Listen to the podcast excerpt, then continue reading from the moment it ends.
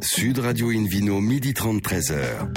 Alain Marty. Bonjour à toutes et à tous, ravi de vous retrouver pour ce rendez-vous dominical d'Invino Sud Radio. Nous sommes délocalisés chez le caviste Nicolas. On est à Paris, au 31 Place de la Madeleine. Je rappelle que vous écoutez Invino Sud Radio à Valence, par exemple, sur 95.1 et qu'on peut se retrouver sur notre page Facebook Invino et notre compte Instagram Invino Sud Radio. Alors aujourd'hui, un menu qui prêche, comme d'habitude, la consommation modérée et responsable avec tout à l'heure Philippe Rimbaud pour le meilleur de Sancerre, de Pouilly Fumé, des coteaux du Génois. On va se régaler. Le Vino Quiz également pour gagner un coffret Divine et Siver, œdologue expert de la marque Chef et Sommelier en jouant sur invinoradio.tv. À mes côtés, Hélène Pio, chef de rubrique au magazine Régal. Bonjour Hélène. Bonjour. Tout va bien depuis hier midi Parfaitement. Vous êtes heureuse J'ai passé un super Vous avez l'air épanoui. Et David Cobol aussi, qui est très épanoui, le cofondateur de l'Académie des vins et spiritueux. Bonjour David Cobol. Eh Bien, bonjour Alain et bonjour à tous. Pour commencer cette émission, Invino Sud Radio accueille par téléphone Victoire Le Dors, propriétaire du château de Bonisson. Bonjour Victoire. Bonjour à tous. Alors vous êtes originaire de, Bourgogne, mais les premières vignes de chez vous, là, votre domaine en Provence, ça remonte à 1791. C'est dingue comme histoire. Vous êtes sûr qui, a, vérifié euh, 1791 Eh ben, on a mis euh, des personnes euh, de l'association du patrimoine de Rogne, donc de notre village, qui ont recherché les informations et qui ont découvert que Melchior Bonisson avait planté euh, les premières vignes fin du XVIIIe siècle. Sacré Melchior, Hélène Pio, Et alors, euh, nous, nous adorons euh, bavarder avec vous parce que euh, avec un Melchior. Z, hein, comme vous adorez. Quoi. Absolument. Euh, Melchior a fondé le domaine, mais, euh, mais Bonisson, ça vient du verbe bonir qui signifie bavarder.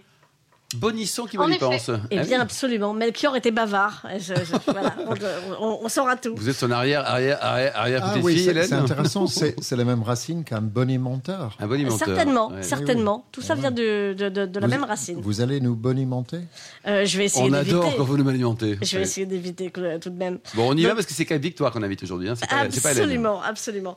Donc, euh, donc effectivement, euh, il y a une dizaine d'années, euh, vous arrivez. euh, ah non, même, même il y, a, beaucoup moins que ça. Il y a, cinq ans, moi, je, je vous vieillis. Vous arrivez euh, au château Bonisson en arrivant de Bourgogne avec votre papa, Christian Ledorze. L'ancien patron des groupes de, cliniques privées Vitalia. Euh, il avait envie d'une maison de campagne et il s'est arrêté là en disant Tiens, c'est joli dans le coin Exactement. En fait, ils ont visité ce domaine. Ils cherchaient vraiment une, maison de, vacances. Mais s'il y avait des vignes, c'est toujours agréable. Ça fait toujours une jolie vue. Et c'est vrai que quand ils sont arrivés euh, dans la Bastide du 18e avec une terrasse à l'italienne, avec vue sur toutes les vignes qui entourent euh, la Bastide, ils sont tout de suite euh, tombés amoureux. Et mes parents ont décidé de, de reprendre le domaine. Euh, et moi aussi, je me suis lancée dans l'aventure du coup. Alors que vous n'étiez pas du tout parti pour ça, vous non plus au départ? Pas du tout. Moi, ça faisait dix ans que je travaillais dans le marketing des biens de grande consommation. Euh, J'étais pas du tout experte dans le monde du vin. Euh, bah, je suis allée me former à l'université du vin à Suse-la-Rousse et puis ensuite j'apprends au fur et à mesure des années, au fur et à mesure des saisons et des vendanges, ce magnifique métier. Donc euh, c'est euh, c'est assez formidable. Euh, on, est- on, est, très très content qu'il y ait une femme aux commandes. Et alors ce domaine, vous l'avez très vite passé en, agriculture biologique. En fait, quand on a repris, le, propriétaire précédent avait déjà fait les démarches. Donc c'était déjà bio depuis 2012 et quand on a repris en 2017, on- pour nous c'était une évidence de, continuer. Et si ça l'avait pas été, de toute façon on aurait fait la conversion. Donc pour nous le, bio c'était évident puisqu'on travaille quand même de manière assez traditionnelle sur le domaine. C'est ça. Donc vous êtes certifié depuis le millésime 2020, c'est ça? Exactement, parce que quand on change d'entité juridique, malheureusement, on doit recommencer à zéro. Donc on a, on a repris euh, en 2017 et ça a été enfin certifié sur nos bouteilles en 2020. Et alors, combien de bouteilles au total vous commercialisez chaque année en, en moyenne? Aujourd'hui, on fait à peu près 45 000 bouteilles par an. On a une petite dizaine d'hectares. D'accord. Et donc, vous avez plein de couleurs? On, a- on fait les trois couleurs. On a deux gammes dans les trois couleurs blanc, rosé de Provence évidemment, et le rouge. Donc euh, vos cépages, euh, bah, est-ce que, vous avez planté de nouveaux cépages ou vous êtes euh, entre guillemets contenté de ceux qui étaient là à l'arrivée? Vous avez de nouvelles idées ou, ou pour le moment vous testez déjà ce qui est sur place? Alors, on a déjà arraché deux hectares et demi quand on est arrivé. On a replanté dans des cépages assez classiques pour l'appellation Cotodex, qui sont Syrah, Grenache et Vermentino. Très bien. Et, euh, et, et puis, euh, je, je me suis laissé dire qu'il y avait euh, un petit peu de chardonnay pour faire plaisir au, au papa bourguignon aussi. Bah, c'est ça, on a, on a un demi-hectare de chardonnay euh, euh, qu'on espère pouvoir vendanger dans notre nouveau chai dès l'année prochaine euh, et faire euh, une cuvée spéciale euh, qu'on élèvera, j'imagine, en amphore. Bon, c'est bien, vous avez évité les betteraves s'il était picard, mais bon, là, c'est très bien, le chardonnay. Hélène et euh, alors, effectivement, tout ça nous donne deux gammes, en blanc, en rouge et en rosé. Vous pouvez nous en parler? Eh ben, on a la première gamme, la petite causerie, euh, justement euh, en hommage à Melchior Bonisson, puisque bonir, comme vous l'avez dit, euh, veut dire discuter. Melchior adorait recevoir du monde, donc euh, il aimait discuter, bavarder. Donc on a appelé euh, notre gamme la petite causerie, euh, qui se décline dans les trois couleurs sur des vins assez légers, plutôt des vins d'apéritif. Donc ça, ça, vaut- ça combien, Victoire, ça? Alors ça, le, le blanc et le rosé sont autour de 10,50 euros et le rouge 12,60 euros. D'accord, très bien. Et ensuite?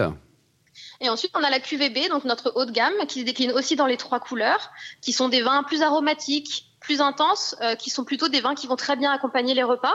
Et là, en termes de tarifs, sur le, le rosé et le blanc, on est autour de 16,20 euros et sur le rouge, euh, 20,40 euros. et, et pourquoi B euh, Qu'est-ce que QVB B? Comme Bonisson, j'imagine. Exactement, Oui. et comme le Bonisson Art Center. Voilà. Après, Ah c'est oui. vrai que, euh, Yeah. alors j'ai rien à vous apprendre sur le plan marketing puisque c'est- vous la spécialiste. Mais c'est vrai que je me suis fait la même remarque qu'Alain Marty en me disant, mais QVB, ça sous-entend qu'il y a une QVA. Et alors on la cherche et on la trouve pas. Donc euh, et que, enfin, ça, ça- ça fait plan B, ça fait. Donc euh, voilà, je, vous le dis. Moi, j'ai- Ah. j'ai- cherché où était la QVA et j'ai dit, ah ben il y en a pas. Vous avez Bon, passé une mauvaise soirée, vous, hier soir, non, Hélène Plan Mais B? pas du tout. Non, non, non, non, non, non. euh, mais, mais, tous Elle a bu un peu trop de. QVB peut-être. On va se limiter à B, non, il n'y a pas d'autre chose. Alors, Euh, vous avez parlé également euh, tout à l'heure, Victoire, euh, donc du, du, du nouveau chai euh, qui, euh, qui arrive bientôt, euh, et puis du, du- du centre d'art. Alors chez chez vous, tout, tout, tout est mêlé, hein, l'amour du vin, l'amour de l'art. Euh, vous, vous essayez vraiment de transmettre toute cette passion euh, à vos visiteurs. Mais C'est vrai que c'est deux passions qui sont assez proches. Les gens qui aiment l'art en général aussi sont un peu épicuriens, donc aiment bien manger, bien boire, et, et l'inverse aussi. Les gens qui aiment le vin et qui s'y intéressent euh, vont aussi euh, souvent aimer l'art. Donc on voit que les clients apprécient beaucoup de pouvoir euh, faire l'expérience des deux quand ils viennent au domaine, avec l'art contemporain dans le Art Center et nos gammes de vins au caveau qui peuvent déguster. Vous avez eu beaucoup de monde cet été? Mais on a eu la chance, oui, avec les expositions qu'on a eues, on a eu beaucoup de visiteurs depuis le mois de janvier. euh, parce qu'on a pu être ouvert aussi en début d'année alors que certains musées étaient fermés. Donc euh, ça nous a amené beaucoup de monde, les gens ont pu apprécier les expositions et aussi apprécier notre vin. Alors ça, c'est une chance extraordinaire d'avoir été ouvert, effectivement. Vous avez eu le droit, vous, de rester ouvert. C'est génial. Et ben, comme le, le centre d'art est rattaché au caveau, euh, nous avons droit, puisque le vin est considéré comme un, un bien de première nécessité en temps de confinement, nous avons eu la chance de pouvoir rester ouverts. bon, ça va, on ne répétera pas sur Sud Radio tout ce que vous racontez. Hein. Non, non, mais moi, on est ça- content pour vous. quoi. Moi, ça me va très bien et je trouve que c'est un bien de première nécessité, hors confinement aussi. hein. Bon, Victoire, euh, vous faites du commercial, vous faites tout dans le domaine, là? Vous, êtes, vous, vous participez à la création des vins aussi, ou, ou c'est papa qui bosse? Non, c'est Alors papa, lui, il se, il se dédie principalement au centre d'art, euh, qui de- demande déjà beaucoup de travail. Et c'est vrai que moi, du coup, je m'occupe euh, de la viticulture, de la vinification jusqu'à la commercialisation. Bien sûr, je suis entourée. On a un œnologue conseil et euh, j'ai un maître de chai qui travaille avec nous et qui il travaille au domaine pour la viticulture et pour la vinification. Vous avez quel âge, Victor, maintenant? 35 ans. 35 ans. Alors, votre approche du monde du vin depuis 5 ans, donc c'est récent. euh, Vous avez été surprise par quoi? Vous avez été déçu par quoi également? Comment vous avez vécu votre découverte de cet univers qu'on trouve merveilleux, mais qui peut parfois être impitoyable? Ben, je trouvais que c'était un domaine passionnant. Il y a beaucoup de choses à apprendre. Moi, j'avais un, un, un background, comme on peut dire, un peu euh, scientifique. Donc, euh, j'ai beaucoup apprécié remettre ça euh, un peu dans mon quotidien euh, avec tout ce qui est vinification. Euh, c'est vrai que c'est un monde impitoyable parce qu'il y a beaucoup d'hommes, mais en même temps, j'ai été très surprise euh, de manière positive par l'accueil que j'ai pu avoir euh, des différents vignerons et des différents acteurs du monde du vin. Euh, c'est pas un monde si impitoyable que ça. Au final, les gens sont assez sympathiques et il y a beaucoup d'entraide. Hélène? C'est, euh, c'est- c'est une très bonne nouvelle que vous nous annoncez parce qu'effectivement, c'est c'est pas toujours ce qu'on entend sur le milieu du vin.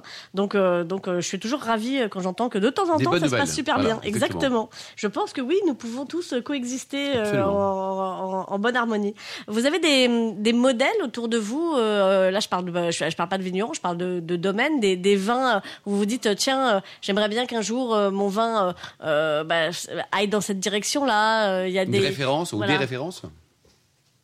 Mais nous, on met beaucoup d'emphase et beaucoup d'efforts dans nos vins rouges, ce qui n'est pas forcément toujours le cas euh, en Provence et qui sont pas forcément connus. Il y a de, très bons vins rouges euh, dans le sud de la France qui sont pas forcément connus.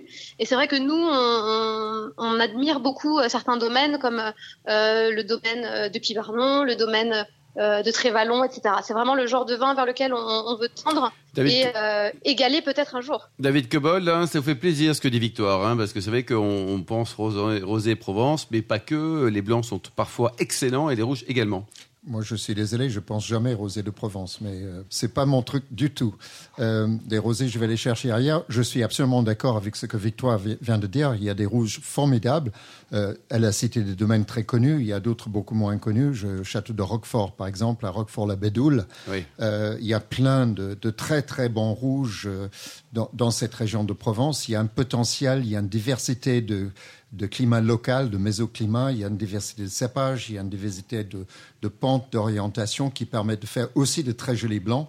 Euh, la Provence, je trouve que c'est vraiment dommage que la Provence s'est livrée pied et poing liés Oui, se limite au rosé, au, rosé. Et j'ai peur qu'un jour cette bulle va éclater. Et, et dites-nous, Victor, vous continuez à acheter un petit peu de vigne Le, le vignoble a atteint une tendance à, à grandir, à, s'émanciper, si je puis dire Ou alors vous êtes bien là, avec vos hectares aujourd'hui?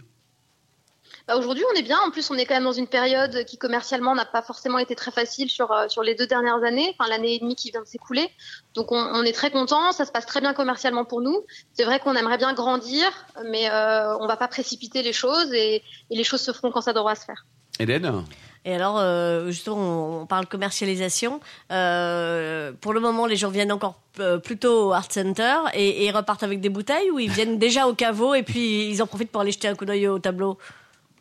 Alors c'est vrai que le, le Bonisson Art Center amène euh, beaucoup de public qui vont ensuite découvrir nos vins, mais on, on a la chance et on a pu voir que ils reviennent et ils deviennent des clients fidèles.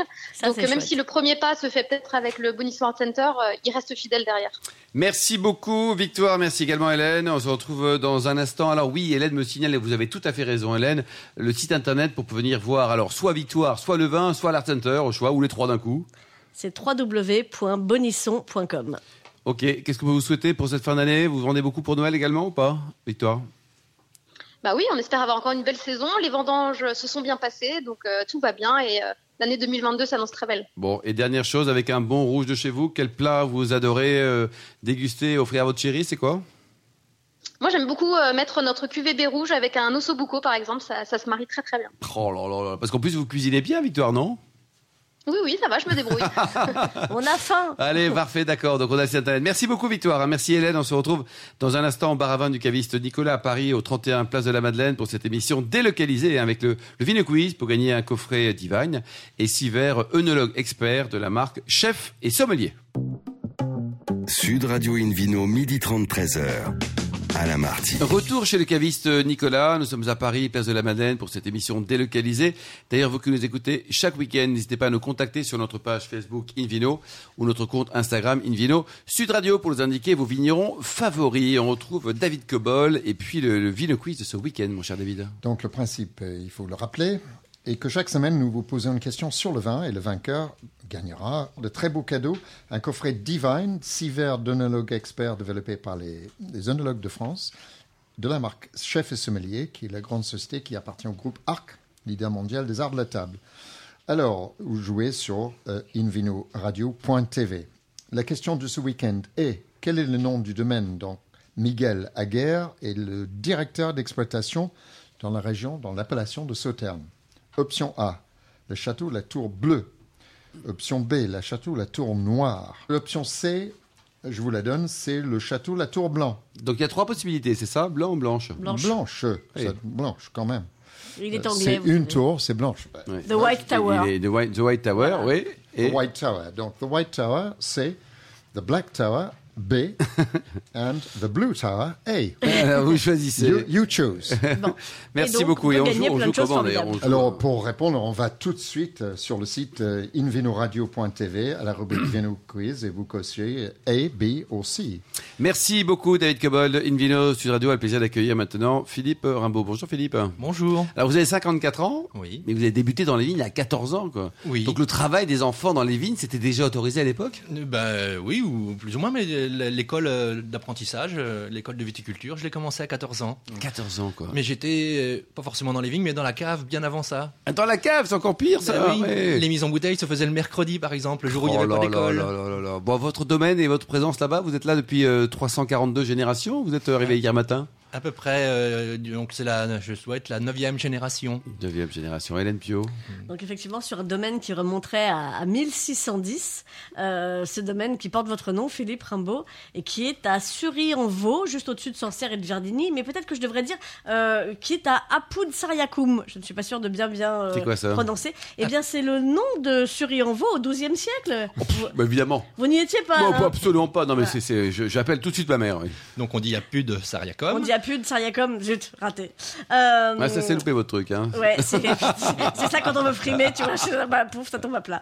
Euh, et effectivement, et si, si- si je cite euh, ce passé très riche de, euh, de Sury-en-Vaux, euh, c'est parce que votre domaine centenaire euh, bah, s'inspire de tout ça, euh, se- se- s'enrichit de, de tout ça. Et puis, euh, ça va même beaucoup plus loin, puisqu'on trouve euh, l'un de vos symboles euh, un peu partout euh, dans les terres, euh, ces fossiles marins qui remontent à bien plus loin encore. Oui, qui ont environ 135 millions d'années. Qu'est-ce qu'il y a? Vous avez des huîtres, je suppose, non? Il y a des toutes petites huîtres, mais il y a également euh, des ammonites, principalement beaucoup d'ammonites. Ah oui. Oui, oui. Il n'y a pas d'éléphant, il n'y a pas de. de- non, non, non, euh, j'ai trouvé quelques vertèbres de pliosaures. Ah oui.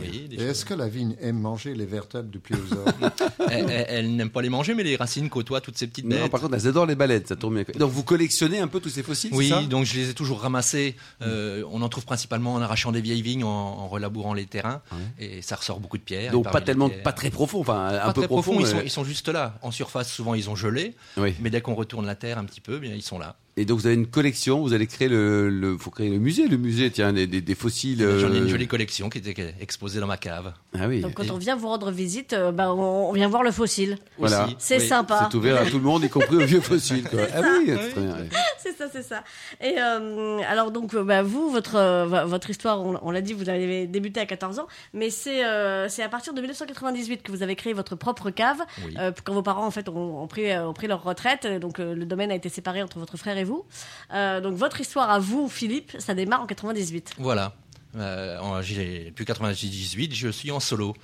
Donc Et combien d'hectares vous avez aujourd'hui? 17 hectares. C'est pas mal, ça vous êtes combien bossé pour 17 hectares? Parce Oh, que j'ai j'ai cinq personnes autour de moi. euh, 5 personnes pour 17 hectares, très oui, bien. oui. Et Ouais. co- co- comment ça se répartit entre Sancerre, les coteaux du Alors, Génois? Euh, 10 hectares et demi en Sancerre, 5 hectares de pouilly fumé et 1 hectare et demi de coteaux du Giennois. Alors on parle des coteaux du Génois parce que vraiment on n'en parle pas souvent. C'est un formidable rapport qui a été pris. Hein. Ah Faut oui. pas trop le dire aux gens qui vendent du Sancerre, ça.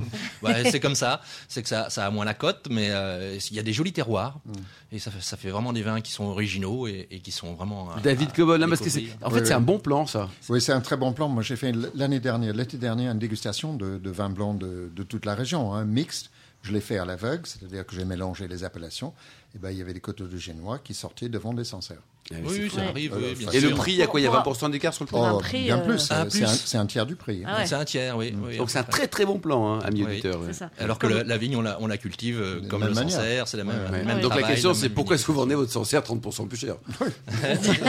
Parce que, parce L'offre que et tout la le monde le demande. veut bien, voilà, Voilà, c'est ça. L'offre et la demande. C'est- la valeur de l'acquis d'une d'une renommée. C'est là où on peut dire l'appellation sert à quelque chose. C'est vrai. Le problème, c'est que ça masque aussi des défauts, c'est-à-dire que ça tire les mauvais comme les bons. Tout à fait. Ah, Ouais, vous êtes d'accord Ouais. régions, Oui, David, sûr. comme à Saint-Émilion par exemple, Oui, on Ah oui, c'est- on vrai pour toutes- exemples. C'est vrai pour toutes les appellations. Euh, mais effectivement, euh, quand, quand vous voyez Coteau, Coteau du Génois ou Mentou Salon, euh, par exemple, euh, bah, vous pouvez toucher des super belles bouteilles. Absolument. Euh, et vous êtes tout près, effectivement, de Sancerre, de Pouilly Fumé, etc. etc. Et Le, le bon plan. Et vous Mais- avez du rosé aussi, non? Alors en Sancerre. En Sancerre. Et ça, ça se vend bien ça ou pas? Parce que Ah, le Sancerre rosé, oui. Alors c'est pas une grosse production, mais c'est demandé depuis très longtemps. hein, et- il y en a toujours eu, entre guillemets. Et puis Oui. euh, il y a toujours la demande. De- Ouais, D'ailleurs, à bien une sûr. époque, il y avait plus de rouge que de blanc à Sancerre. Il y a, il y a très avant, longtemps. le Avant le phylloxéra. bien sûr, oui. Hélène? Euh, et alors bon, donc l'hi- l'histoire, l'histoire continue. Depuis deux ans, votre fille Perrine vous a rejoint. Et alors là, j'étais enchantée parce que j'ai fait un petit peu de recherche et depuis 1610, je n'ai pas trouvé une seule femme à la tête de ce fichu Et non, domaine. les temps changent. Et là, Bravo, enfin, Philippe. merci Bravo, Perrine Philippe. d'être arrivée dans nos vies. Et, euh, et enfin, il va y avoir une femme un jour à la tête de ce domaine. Eh oui. Oui, oui. Elle est vraiment motivée Vous l'avez obligée? Comment ça s'est Ah, je l'ai pas obligé. euh, elle, a quel âge, Perrine? Elle a 26 ans Ah, maintenant. génial, quoi. Ouais. Et alors comment elle, ça se elle passe? a fait Eno elle a... Oui, a elle a fait des études de, de viticulture, d'onologie, et puis avant de revenir sur le domaine, elle a un peu bourlingué, bourlingué en Australie, en Nouvelle-Zélande. C'est bien, C'est voilà. génial ça. ouais. Et puis maintenant, Le voyage forme la jeunesse et Oui, ça- fait. elle gagne de l'expérience et des visions différentes aussi. Absolument. sûr. Et alors, euh, donc, euh, comment est-ce que vous travaillez avec Perrine? Qui fait quoi? Alors, euh, je maîtrise à peu près tout. Euh, elle, elle, elle a encore, Il reste elle a plus encore rien. beau- elle a encore beaucoup à apprendre. Oui. Et donc, euh, elle a une petite préférence de, de la cave par rapport Ah oui. aux vignes, mais elle va tailler quand même. euh, Ah bah, il faut le faire, des il faut tout faire. C'est petite exploitation. Combien de bouteilles par an vous produisez au total? Si tout va bien, environ 100 000 bouteilles. Ouais, 100 000. C'est bien, c'est- déjà un joli vignoble, Oui, hein, avec bien une belle sûr. production. quoi. Oui, oui. Vous les vendez bien, vos, vos Sancerre, euh, vos pouillis Oui, oui, oui. Fumés, hein, pas, pas c'est pas vous Oui. fussés. Non, non, non, non, non, c'est pas vous. fumé. Ouais. Ouais. Donc vous, euh, vous regardez vers l'avenir euh, avec euh, bah, une attention particulière, comme tous les vignerons devraient en avoir, à, au côté sain de, de, leur vigne et de leur vin. Donc une labellisation HVE et puis et puis maintenant du bio. Alors, à peine en bio, j'ai pas la, j'ai pas la classification, mais j'en suis très proche. Euh, je me garde une petite marge de manœuvre comme cette année avec les grosses pluies qu'on a eues. Ouais, voilà. Les, trois années d'avant, c'était facile de y être. Donc, j'ai pas la classification bio. Euh, je fais partie d'une association qui s'appelle Terravitis, Mhm. qui, est, qui est avec d'autres euh, vignerons où on, on discute beaucoup, on échange beaucoup et on progresse. euh, On, on y va vraiment euh, pour faire le mieux possible et le Et- plus naturel possible. Et puis dans cette grande attention à la biodiversité, euh, vous, vous avez euh, notamment une, un, un amour particulier, une protection particulière des chauves-souris. Alors ça, ça va encore faire râler Alain Marty parce que j'ai déjà fait 10 minutes sur les chauves-souris. Euh, il, y a, y y quelques émissions sur les côtes de Bourg. Mais, mais c'est vrai que c'est important parce qu'elles mangent le verre de la grappe. Et du coup, chez vous aussi, c'est super important. Oui, oui, oui, bien sûr. Donc ça, il y a, il y a 4 ans environ maintenant, j'ai proposé ça à mes collègues du village, de construire des nichoirs à chauves-souris. On sait que les chauves-souris mangent les papillons de nuit, donc euh, le demis, euh, la cochilis, qui nous font des petits asticots dans les grappes, sont mangés par les chauves-souris. Elles font le travail depuis toujours, les chauves-souris, mais si on les aide, et qu'il y en a... Parce qu'elles ont, elles ont eu souffert hein, dans les années 50, 60, ces chauves-souris-là, les populations ont baissé.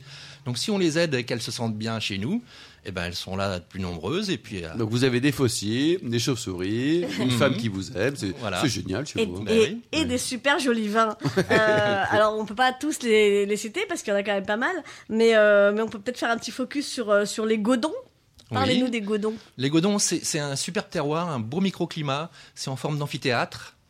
Donc, euh, il y a vraiment une, euh, une- une- vraiment une, une- ah, comment dire, un- une typicité sur ce vin qui est vraiment marquée par, cette, euh, par ce microclimat. C'est un terroir de, de Marne qui donc un, un très beau, très belle terre, et puis euh, voilà un beau microclimat et qui fait quelque chose de particulier. Ça fait pas la même chose que les vignes qui sont à côté. Et ça, c'est pour des blancs ou pour des rouges Alors, euh, c'est une grande majorité de blanc et j'ai un tout petit peu de rouge sur ce lieu-dit D'accord. là. Quel cépage vous avez d'ailleurs pour les rouges? Pinot noir. Pinot noir. Oui. Ah Oui, David Cobol, Pinot noir, c'est. Oui, Pinot Noir, Sancerre, c'est pour ça qu'on voit que Sancerre est aussi proche de la Bourgogne que du reste de la Loire. C'est Oui. la jonction entre les deux. Oui, c'est la Loire qui. Alors j'ai une question sépare. sur les godons, parce que le godon, ça, ça a attiré, ça, évidemment, ça m'a un peu titillé, parce que c'est un, un des sous-noms qu'on pour les Anglais.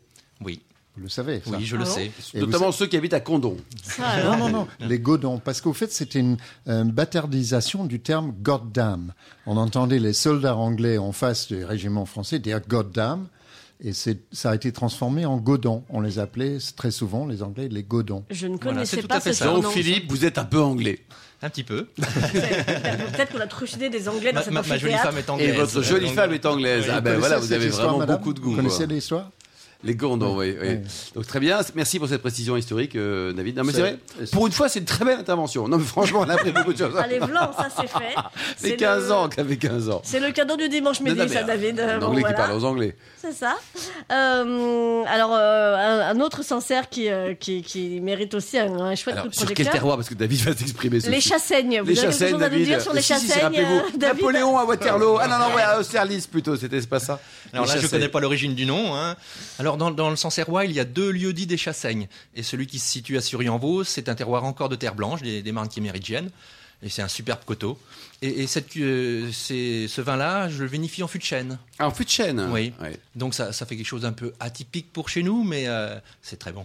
Et alors dites-nous si on vient vous voir, euh, vous êtes sympa en vrai, euh, quand vous êtes à la radio, donc on peut on peut venir visiter ou Bien déguster, sûr, la cave est euh, ouverte. hein. rencontrer votre épouse anglaise qu'on salue, qui est charmante de demeurant. Oui. Très bien. Et vous avez un site internet ou toujours pas? Si, si, bien Ah. sûr, oui. philipperimbaud.fr.